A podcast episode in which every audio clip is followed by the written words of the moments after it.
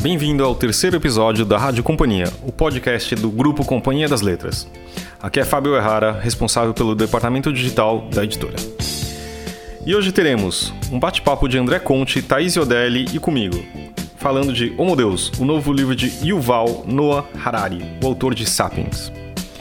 Teremos ainda a leitura de Denise Fraga do livro O Inferno dos Outros de David Grossman. E para fechar, uma conversa de Daniel Galera com seu editor André Conte. E agora vamos ouvir essa conversa sobre Homo Deus, uma breve história do amanhã. Estamos aqui com André Conte, editor da Companhia das Letras. Olá.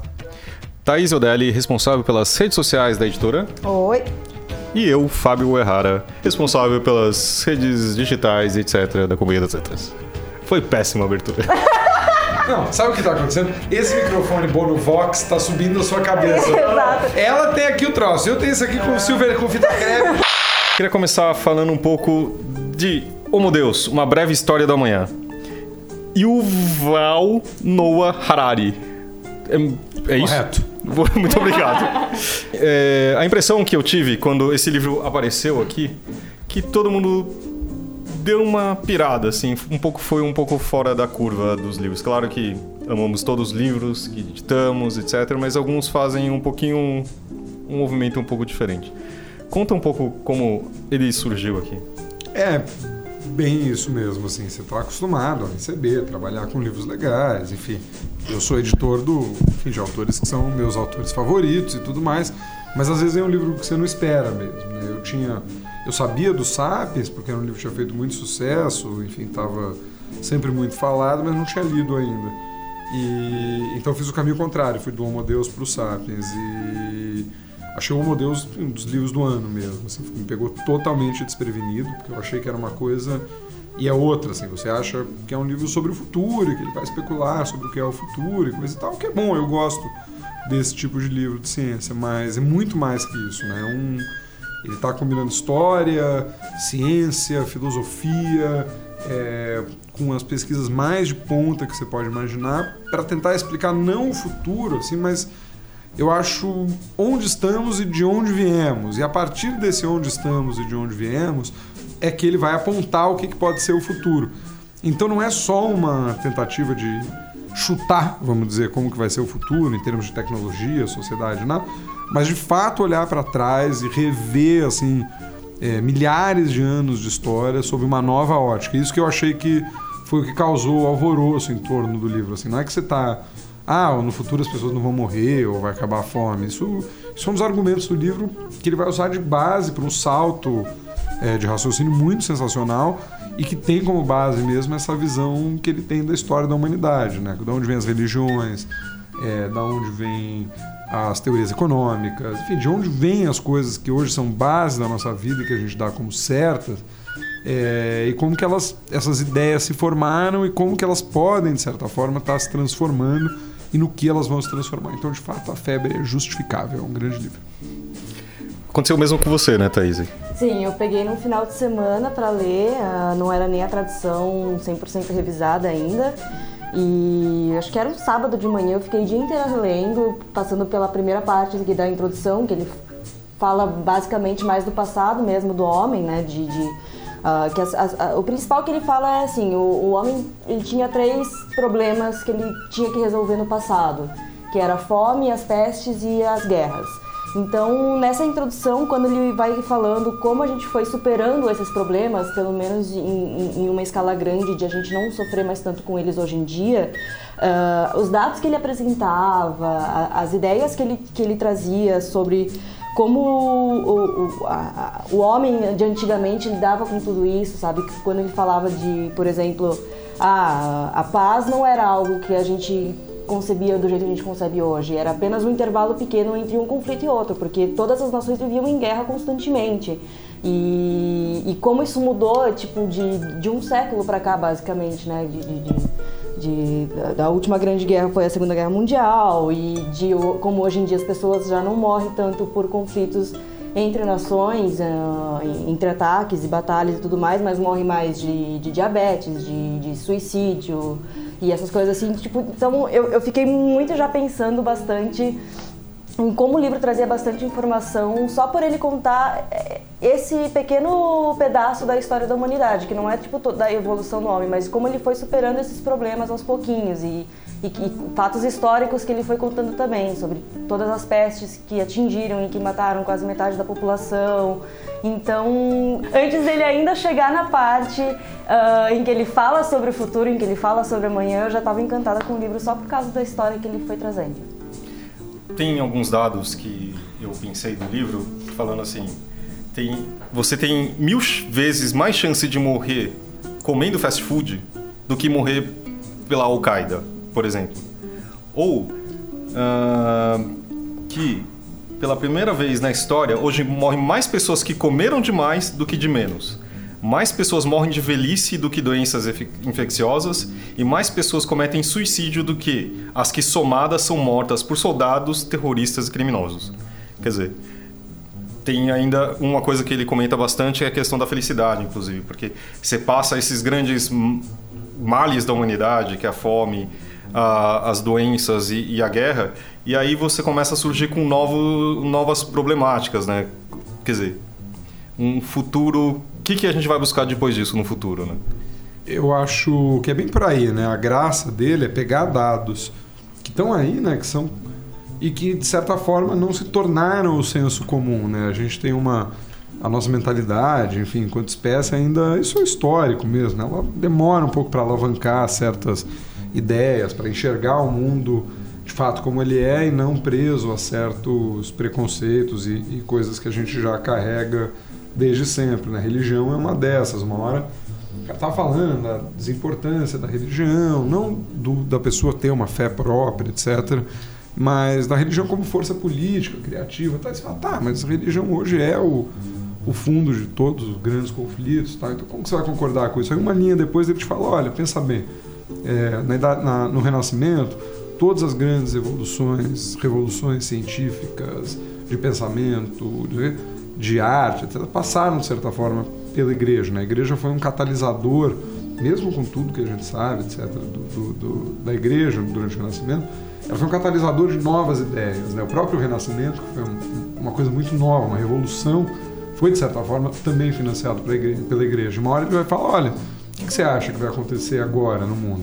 A próxima revolução científica, do pensamento, da arte, vai sair de uma caverna em Tora Bora ou, ou vai sair dos laboratórios do Google, né? Então, qual a relevância que a religião tem como força se você projetar 10, 50, 100 anos? Claro que tudo isso é o legal do livro é o quanto ele abre isso também para para discussão, né? Mas o que, eu, o, o que você falou é, é, é o que tá, é o livro, né? Uma é uma ideia de que o futuro nos reserva novos problemas, né? Que a busca pela felicidade, é, uma espécie de excesso de valorização da vida humana, né? que ele quase vai dizer isso, ele não diz isso, né? mas que o humanismo é uma espécie de culto à vida humana, né? que a felicidade e o corpo e a existência humana são, são coisas importantíssimas. Né? Ele, ele coloca trata como uma religião, né? O Sim, humanismo. humanismo como religião. E, e, então acho que é legal por isso, por apontar quais podem ser os problemas que a gente vai encarar no futuro e não por prever qualquer coisa eu acho que também o que o livro pega é que ele vai contra o senso comum, né? O que você está começando a contar. Tem um livro do Pinker, não sei se vocês lembram, Os Anjos Bons da Nossa Natureza, que uhum. levantou um pouco isso, que era a questão que a gente nunca viveu uma, uma época tão pacífica. E exatamente a gente tem a impressão, acho que é o contrário, que nunca a gente sofreu tanta violência, você nunca tão amedrontado, coisas de terrorismo, etc., guerras, etc. Só que ele fala exatamente o contrário e prova isso, né? Ele mostra que realmente assim. Essa questão do suicídio, eu acho que é muito um retrato disso, que você morre, as pessoas se matam mais do que sofrem de violência, entendeu? E que vem também de encontro com a questão da felicidade. Né? É, essa impressão de, de, que a gente vive em tempos de violência vem muito do que a gente consome em, na mídia mesmo, né? Porque uhum. o que a gente vê em notícia, o que a gente vê na internet, são vídeos de ataques, são, é, é, guerra na Síria, é a violência do Rio de Janeiro que está rolando agora, em Porto Alegre que também tem um monte. Então a gente tem essa impressão realmente de que as coisas estão voltando a uma barbárie que existia antigamente. Só que quando ele mostra esses dados, ele mostra, não, não quero dizer que tudo isso vai acabar, mas olha só como, como já diminuiu bastante, sabe? Como os nossos problemas são outros e a gente vai, a partir desse, desse ponto, tentar solucionar esses problemas, que é justamente a parte da felicidade, da imortalidade que ele diz, né, de aumentar absurdamente a expectativa de vida até chegar um momento em que a gente vai viver para sempre, se quiser. E, e, a divindade mesmo, que é quando ele fala que o Homo sapiens pode virar Homo Deus, que não, é, não, é, é basicamente ter os poderes divinos, né? Poder criar como Deus teria criado o homem, é, é manipular geneticamente, é combinar o orgânico do corpo com a tecnologia. Então, ele acho que, que uma, é uma das partes mais bacanas do livro como ele mostra isso que a, a, ok não vai acabar todos os problemas que temos hoje mas eles já são menores nossas preocupações serão outras o que, que vai acontecer quando isso chegar né? E também acho que assim, isso de, do nome um Deus foi outra coisa que me chamou a atenção, né? Da primeira vez você fala assim, mas que, que, é isso, né? Por que isso? Mas me conta um pouco, André, por que que... Eu acho que é, é isso que a Thais está falando, né? O livro, ele parte do princípio de que essas questões, guerra, é, fome e, vamos dizer, o corpo, né? Vão ser superadas. No questão do corpo, tanto com manipulação genética das, da, da, de não nascidos, né? como, enfim, com o aperfeiçoamento da medicina, os algoritmos de detecção de doença, etc. Um conjunto de fatores que vão fazer com que a gente é, viva para sempre, né? ou viva mais, ou viva melhor, ou faça coisas fisicamente que hoje nós não podemos fazer, correr mais rápido, pular mais alto, levantar mais peso, é tudo isso. Mas como a gente falou desde o começo, assim, as preocupações do, do Yuval são legais porque ele não está preocupado com a ficção científica da coisa, em descrever como que vai ser a tecnologia que vai fazer alguém viver para sempre. Ele está preocupado, por exemplo, com o fato de que se houver a possibilidade de manipular geneticamente bebês ou não nascidos, vamos dizer, para a criação de super bebês, que é uma coisa razoavelmente num horizonte meio próximo até. É, quem que vai poder fazer isso? Vai ser um tratamento acessível a toda a população? Ou você vai formar uma elite genética, quer dizer, a elite financeira vai ter uma descendência que é uma elite genética. E até que ponto essa elite genética vai pensar e agir nos nossos problemas como a gente age? Até que ponto nós, normais, entre aspas, vamos entender quais são as motivações, etc., conforme esse abismo entre uma, um ser geneticamente modificado e um ser não modificado vá se, vá se ampliando. Então, assim, de novo, ele tem a coisa da ciência, ele está muito embasado no meio do que está acontecendo, mas a preocupação dele é sempre ética e moral, assim, isso que eu acho que dá a força do livro, né? Isso que é que é o importante, é um filósofo, é um cara que está pensando o mundo, né? Não tá só especulando se vai ter raio laser no futuro. é, tem uma coisa que ele falou nas entrevistas que ele deu aqui pro Brasil, né? Que uhum. ele disse que se as coisas que ele falar no livro daqui a 100 anos, 200 anos não acontecerem, quer dizer que o livro fez sucesso, porque as pessoas pararam para se preocupar sobre as possíveis consequências que essa tecnologia, esse avanço genético todo poderia trazer, né? Porque a, a, a, o, o que ele pega bastante no livro é isso, ele quer que a gente pare e, e pense em até que ponto todo esse avanço seria bom pra gente. Porque uhum. imagina, tem um capítulo todo que ele dedica só para falar sobre como os homens tratam os animais, porque os homens consideram os animais inferiores uh, geneticamente, diz que não tem consciência, e ele fala muito sobre o que é consciência, como, como a gente não conhece o nosso próprio cérebro e não sabe explicar o que, que é isso mas usa isso como desculpa para matar os animais, para tipo, usar como força de trabalho.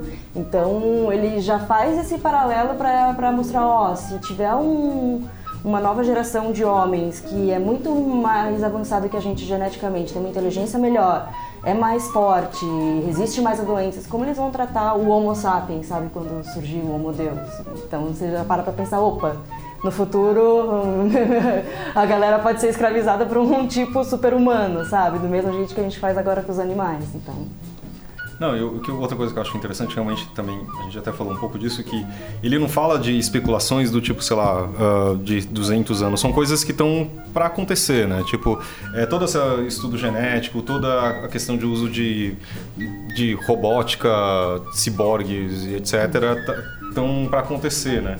Mas realmente, assim, como ele trata cada uma dessas coisas que podem acontecer e aos poucos isso pode transformar a nossa vida, realmente é uma coisa que você para e pensa. Eu acho que por isso que o livro às vezes é tão intenso de você chegar e falar assim, nossa, isso está acontecendo, isso a gente consegue ver um pouquinho Isso é muito Black Mirror, sabe? Black Mirror, você vê um pouco do algoritmos vivendo no nosso dia a dia tão por aí, sabe? De, tipo de robôs, de software, de bots, etc. Tão por aí. Acho que, que é muito legal isso e, e realmente incomoda e ele faz esse, esse trabalho muito bem. Né? Uhum. Outra coisa que eu achei interessante, também o autor, o Harari, ele não usa tecnologia. Ele, ele brinca que o marido dele que tem que ligar a televisão para ele. E isso também achei uma coisa tão intrigante um, para um cara que escreveu um nível tão grande de vendo o futuro, ele também não tem essa não consegue ligar a TV, entendeu? Ele é um cara preocupado com meditação, né, com é, com outras questões. Eu acho que é um estudioso, assim, acho que é menos o, o uso da tecnologia como o efeito dela. Né? Você falou da coisa do, do algoritmo, tem uma parte que é realmente espantosa, que ele começa a mostrar assim, o que, que é um algoritmo, como funciona, como que no futuro é o diagnóstico médico vai ser mais preciso via algoritmo. Ele vai levando essa ideia cada vez mais radical, radical, e uma hora ele fala, olha, você vai ter um algoritmo que vai... Você vai perguntar, eu quero casar com o João ou com o Pedro? ou quero casar com a Maria ou com a Fernanda. Ele vai te falar, olha, o João é mais bonito, mas a longo prazo o Pedro vai ser um companheiro melhor, porque eu conheço todos os likes que ele deu na vida, eu conheço tudo que ele fez na vida digital dele, eu conheço tudo que você fez na sua vida digital, eu vou cruzar todos esses dados eu vou ter dados de biorritmo, né? Eu vou saber quando que a sua respiração ficou ofegante, quando que a tua pupila dilata, etc. Porque esse controle vai ser cada vez maior. Eu vou cruzar esses dados biológicos, esses dados tecnológicos e estatísticos para te dizer, olha, esse aqui é mais bonitinho, esse aqui é mais bonito, naquele ali no final vocês vão ter uma prole mais forte ou você. Então, aí eu fiquei puto, falei, cara, é isso, né? Acabou a vida.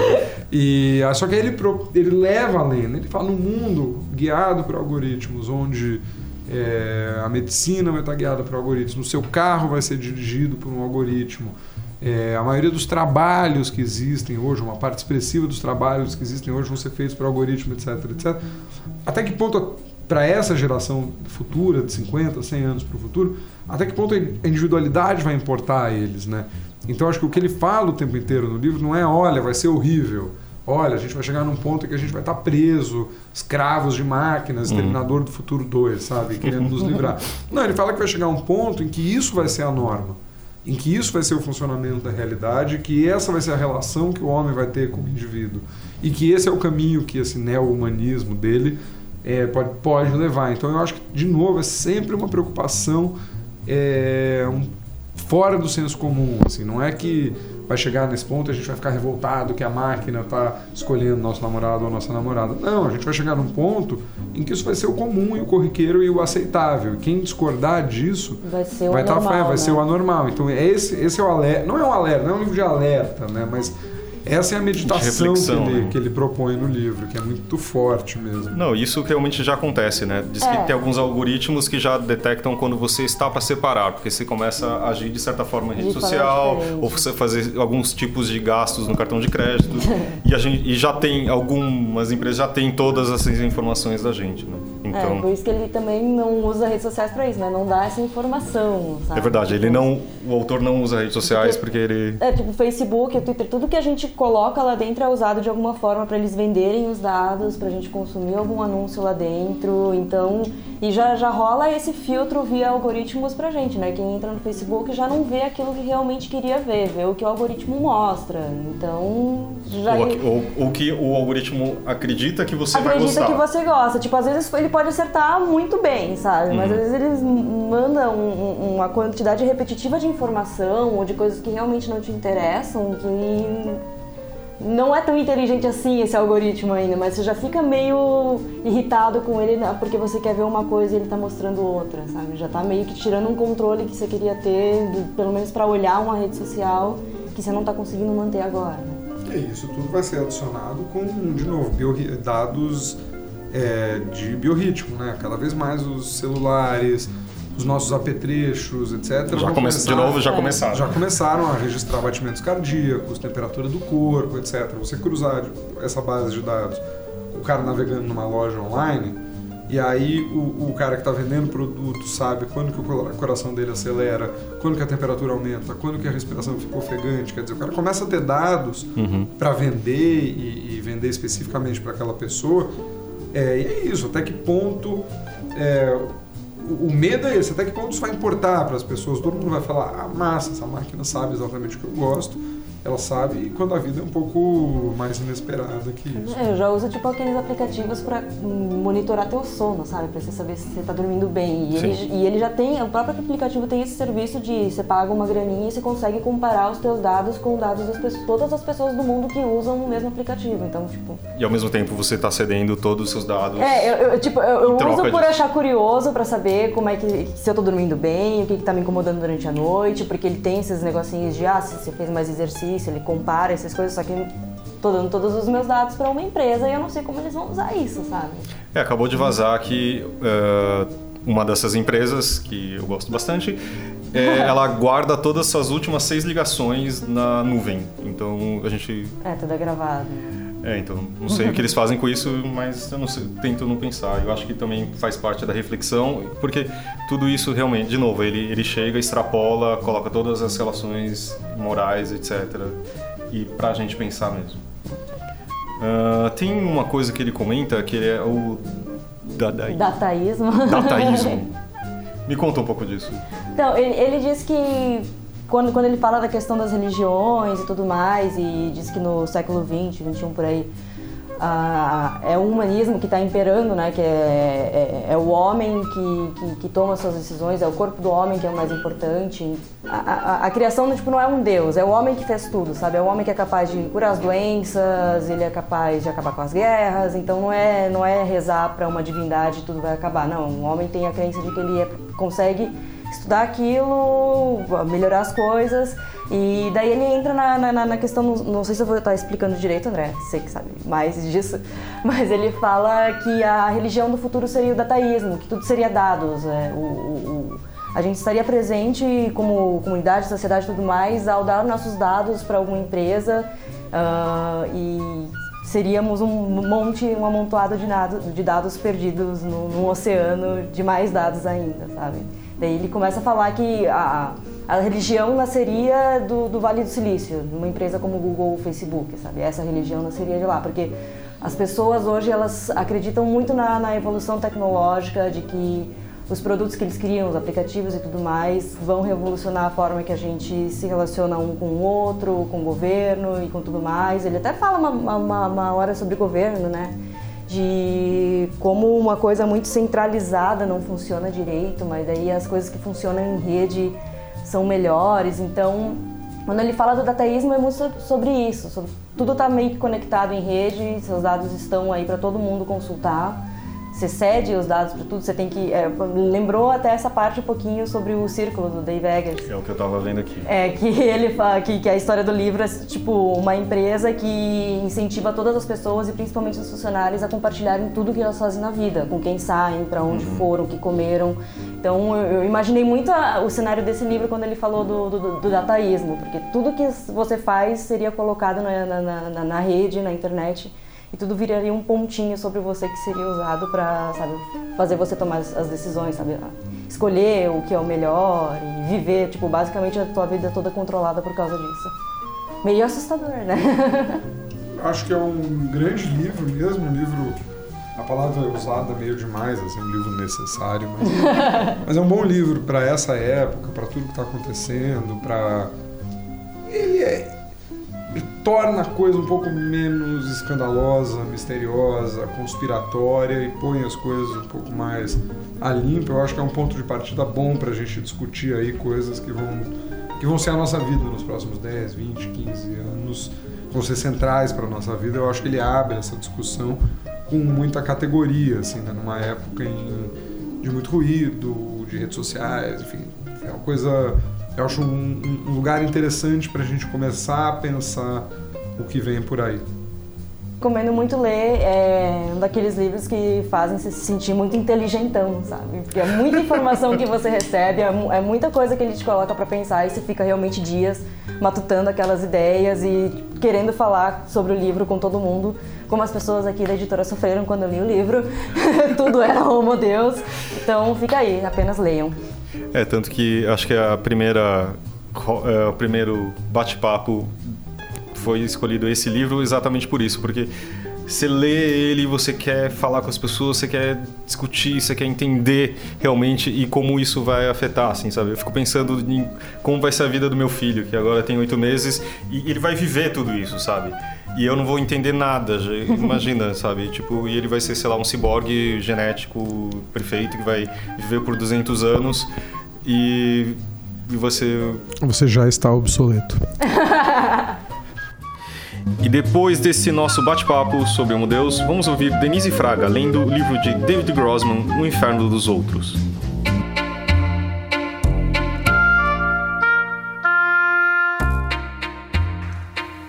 Eu só quero que você venha ao meu show. Digamos que você fique lá sentado me olhando durante uma hora, uma hora e meia, não mais, dependendo de como for a noite. E depois me ligue, ou quem sabe mande pelo correio. Seria bom receber algo que não seja uma intimação. uma página, ou até algumas linhas, até mesmo uma frase. Você pode muito bem acabar com uma pessoa em uma frase. Mas de que? Sobre o que? Ele tornou a rir envergonhado. Eu, eu quero que você me diga o que é essa coisa que eu tenho. Não, deixa pra lá. Vamos lá. O que? Por exemplo, o que as pessoas sentem quando me veem? O que elas percebem quando olham para mim? Para isso que sai de mim. Entende? Eu disse que não. Minha cachorra olhou para mim, farejando a mentira. Bem, ele suspirou. Vamos deixar você ir dormir, pelo jeito isso não vai dar certo. Espere, eu disse. Continue. É só isso, ele disse. Eu não tenho nada mais. E exatamente nesse momento, algo nele se rompeu e começou a jorrar. D digamos que eu estou andando na rua, passo por alguém que não me conhece, não sabe nada sobre mim. À primeira vista, bam! O que sente? Que impressão tem de mim? Eu, eu não sei se, se eu estou me fazendo entender.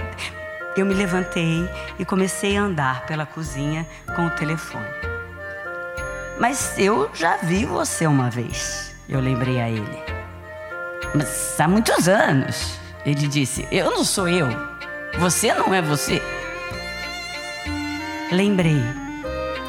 Seus olhos azuis, um pouco grandes para o rosto, e que junto com os lábios proeminentes, davam a ele a aparência de um pintinho de, de feições angulosas, uma partícula de vida palpitante.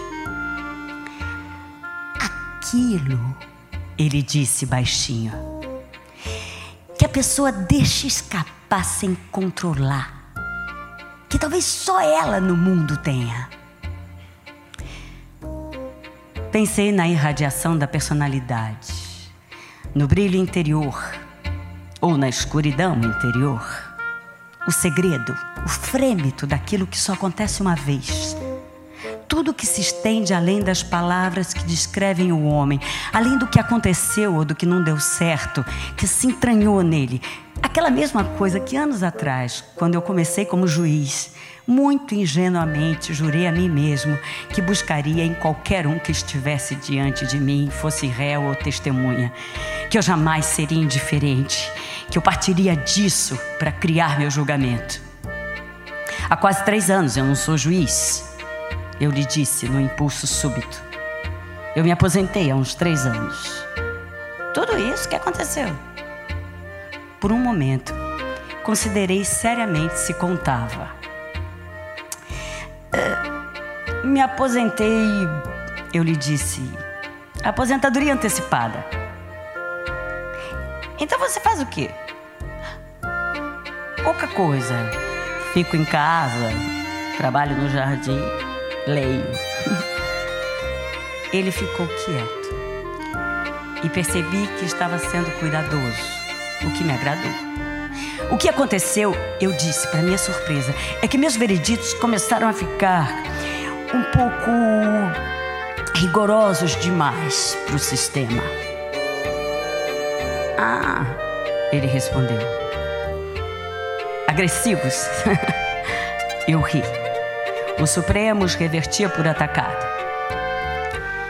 E contei também que tinha explodido algumas vezes com testemunhas mentirosas e com réus que tinham feito coisas horríveis com suas vítimas e com os advogados que continuaram a torturar essas vítimas na contra-inquirição. Meu erro, eu continuei como se conversasse com ele todos os dias, foi dizer a um advogado muito bem relacionado que ele era a escória da humanidade.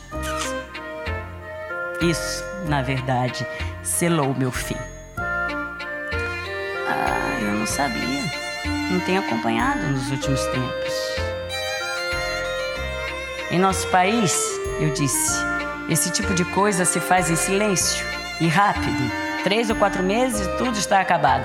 Como você pode ver, às vezes as engrenagens da justiça giram depressa. Nenhuma reação. Fiquei um pouco desapontado por não ter conseguido fazer um comediante rir. Toda vez que eu via seu nome em algum lugar, ele disse, eu me lembrava de como a gente era e queria saber como você estava, onde estava, se se lembrava de mim. Eu vi você subir progredir e, sinceramente, sempre fiquei contente com isso. Minha cachorra deu um suspiro quase humano. É impossível aceitar que a sacrifiquem. Tanta coisa de Tamara: cheiro, voz, toque, aparência ainda está nessa cadela. Mais uma vez se instala o silêncio entre nós. Mas agora é diferente. Fiquei pensando o que as pessoas veem em mim à primeira vista. Ainda é possível ver aquele que eu era até pouco tempo? Será que o grande amor que conheci deixou em mim alguma marca? Uma pinta nova? Há muito tempo eu não frequentava essas regiões e esses pensamentos me deixaram confuso. Começaram a revirar coisas dentro de mim. Ainda tinha a sensação de que estava cometendo um erro. Mas, para variar, talvez fosse um erro bom para mim. Eu disse: Se eu fizer isso, e ainda não sei se o farei, saiba que eu não vou ter pena de você. Ele riu. Você esqueceu que essa era a minha condição e não a sua? Eu disse que essa ideia me parecia um pouco como a de alguém que contrata um assassino para matá-lo. Ele riu novamente. Eu sabia que você era o cara certo para o trabalho. Mas lembre-se: um tiro, direto no coração. Eu também ri. E de dentro de mim subiu uma sensação esquecida e tépida daquele nosso tempo. Nos despedimos com uma leveza nova, talvez até o começo de um carinho. E só então, talvez por causa das palavras que dissemos no fim da conversa, fui atingido por um golpe e me lembrei do que tinha acontecido a ele e a mim também em Bierora, no treinamento da base militar Gadinar. E durante alguns instantes eu fiquei gelado de terror ter sido capaz de esquecer uma coisa assim.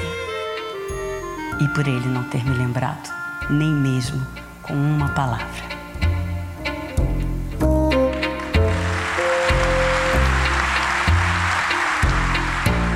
E essa foi a leitura de Denise Fraga, que fez parte das comemorações dos 30 anos da Companhia das Letras. Para ver toda a celebração desse dia, que contou ainda com Ian McKeon e Wagner Moura, é só ir para youtube.com/barra Companhia das Letras. E para fechar, uma entrevista de Daniel Galera pelo seu editor André Conte, falando do seu novo livro Meia Noite 20, do pós Barba Ensopada de Sangue e suas influências literárias. Bom, Daniel, bem-vindo. É, conta um pouco sobre o que é o livro para o leitor que ainda não sabe. Bom, saudações aos leitores. O Meia Noite 20, que é meu quinto romance, ele é uma história contemporânea, urbana, que se passa uh, no ano de 2014, uh, ah, em Porto Alegre, um pouco em São Paulo também. E o livro tem quatro personagens principais. Ah, um deles é a Aurora, que é uma bióloga que volta para Porto Alegre uh, no meio de uma crise pessoal, um problema com o doutorado dela, com a saúde do, da família dela. Um, tem o Emiliano, que é um jornalista, que é, tem mais de 40 anos e é o mais velho da turma e é um cara que está com uma crise pessoal também em função da falta de trabalho e, e vários problemas pessoais também. E o Antero, que era um cara que era um super contestador na juventude e depois de 15 anos se tornou um publicitário que consegue usar um pouco esse seu espírito contestador para vender produtos para, dos seus clientes, para os consumidores. E o, te, o quarto elemento do, do, grupo é o Andrei, que é um escritor, e no início da história ele morre num assalto, né? acaba sendo assassinado, uma tragédia. E é por, é por, esse motivo que os outros três se reúnem em Porto Alegre, uh, no enterro dele, e se reencontram depois de 15 anos. E esse quarteto, eles tinham, uh, tinham criado um fanzine eletrônico, uh, que era distribuído por e-mail, no final dos anos 90, em Porto Alegre, que se chamava Orangotango. E, então a história da, do, desse fanzine ela é um pouco inspirada no Cardoso Online, que foi um fanzine por e-mail que eu criei com amigos em Porto Alegre em 98. E então o livro enfim, lembra um pouco a história do Cardoso Online, de toda a cena cultural uh, efervescente de Porto Alegre no fim dos anos 90. Então, esses três personagens estão com suas crises próprias e estão em luto pela morte do amigo. E eu acho que o, o talvez o, uh, o grande tema do livro que une eles é a ansiedade generalizada que a geração deles está passando uh, nesse momento, em 2014 uh, diante de uma precariedade cada vez maior uh, da vida e com mudanças no clima e problemas políticos, econômicos que dão uma sensação constante de fim de mundo, né? Então o livro ele joga um pouco com esses dois diferentes momentos em que o fim do mundo era uma questão presente na vida das pessoas. Uh, no final dos anos 90, por causa da virada do milênio, que se falava do bug do milênio, e tinha as profecias de Nostradamus que previam que podia acabar a vida no planeta e tal. E esse momento já de 2014, em que essa sensação de fim de mundo tem um outro caráter, que é meio baseado em, em mudança climática, no aumento da violência, fim de emprego, fim de estabilidade. Então, os personagens na, na virada do milênio, apesar dessa sensação de fim de mundo, eles faziam projetos e, enfim, se baseavam numa relativa estabilidade que havia para construir seus sonhos, suas expectativas. E no momento presente, uh, a trajetória deles parece que destruiu um pouco esses sonhos e expectativas. Uh, eles não conseguem mais levar a cabo seus planos e seus sonhos. Então, principalmente a Aurora, no caso, ela fica muito dominada por essas ideias de que o mundo pode estar prestes a acabar de fato. E ela começa a ser um pouco dominada por isso, entra num, numa, numa onda um pouco nihilista, assim. E então é isso, através da visão desses três personagens, eu tento elaborar um pouco essa sensação bem contemporânea de que o mundo está constantemente acabando sem nunca acabar de fato. E a sensação de que a história meio que parou nesse ponto, que a grande velocidade das transformações e das catástrofes está cristalizada no momento presente que não termina, assim. Essa é um pouco a sensação que permeia o livro todo, né? Mas isso é contado através da história, muitas vezes bem humorada, desses três personagens e seus acertos de contas uns com os outros e com suas famílias, seus amantes, esposas, filhos, etc. É, bom, você veio, né, teu último romance, o Barba Ensopada de Sangue, foi um livro que fez, enfim, muito sucesso de público, crítica, até agora segue, de certa forma, repercutindo. E você fez um livro inteiramente diferente do Barba, né? O que o Barba tinha de se passar num lugar isolado, esse é um livro urbano, o narrador do Barba contra aqui três narradores em primeira pessoa, quer dizer, é um livro parece um pouco o avesso do Barba, até o tamanho, né? Um livro bem mais curto. Isso foi intencional ou você não calcula esse tipo de coisa? Você simplesmente escreveu o que estava com vontade de escrever? Eu acho que as duas coisas contam, né? Eu quando depois que publiquei o Barba e, e, teve uma repercussão super boa, passei bastante tempo divulgando esse livro. Um, naturalmente surge um, em mim, pelo menos, uma vontade de fazer um, um, novo livro que não invista contra a obra anterior, mas que seja uma, realmente uma variação mesmo, até para eu próprio criar um desafio novo. E, mas eu acho que também uh, repetir os, as características do Barba seria uma, enfim, não teria nada muito interessante para mim em fazer isso logo em seguida, né? Então tinha assim um desejo de fazer um livro que fosse diferente em termos de tema, de forma, do Barba Ensopada de Sangue. Ao mesmo tempo, assim como o, o, o Barba foi o resultado de uma experiência uh, pessoal, de, de, viver em Garopaba, de, estar imerso naquele ambiente, né? a, a, história do livro está muito vinculada uh, ao fato de eu ter morado lá. Uh, também o Meia-Noite 20 ele acaba sendo fruto das circunstâncias em que eu estou vivendo no momento que eu estou pensando em criar o livro.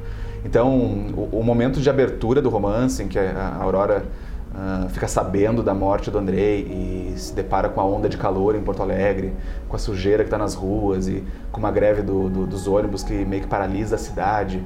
Tem todo um clima meio pós-apocalíptico naquele momento porque tá uh, como é verão em Porto Alegre, está todo mundo de férias, a cidade está vazia.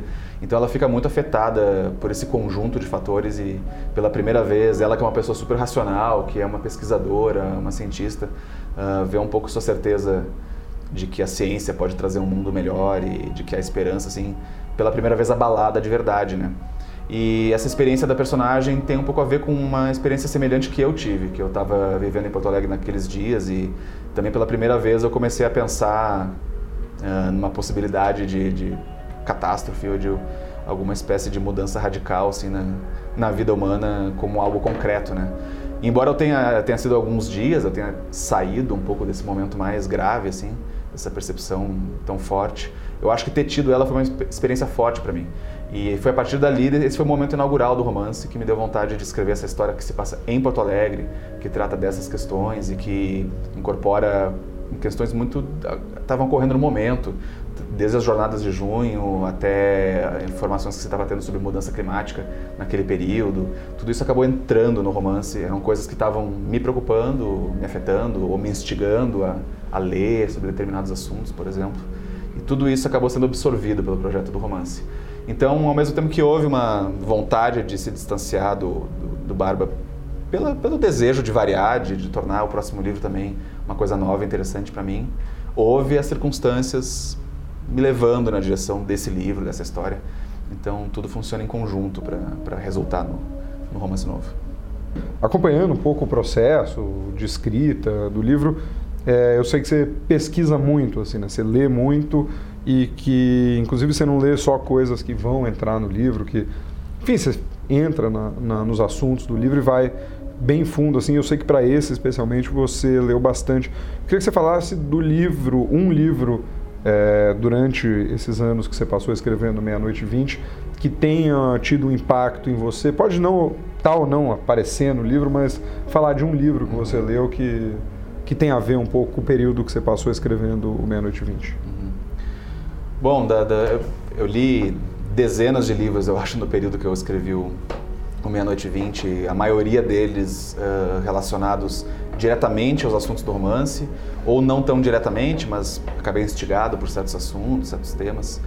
E um livro que acho que influenciou bastante algumas ideias no, no dois livros eu citaria. Uh, um deles é o Há Mundo por Vir, do, da, da Débora Danovski, do Eduardo Viveiros de Castro, em que eles mapeiam mitologias contemporâneas a respeito do fim do mundo, desde a filosofia americana até os mitos ameríndios. É super interessante porque é um apanhado bem rico, variado, de como a sensação de fim de mundo e os acontecimentos uh, do mundo contemporâneo estão se cristalizando em novas mitologias pós-apocalípticas.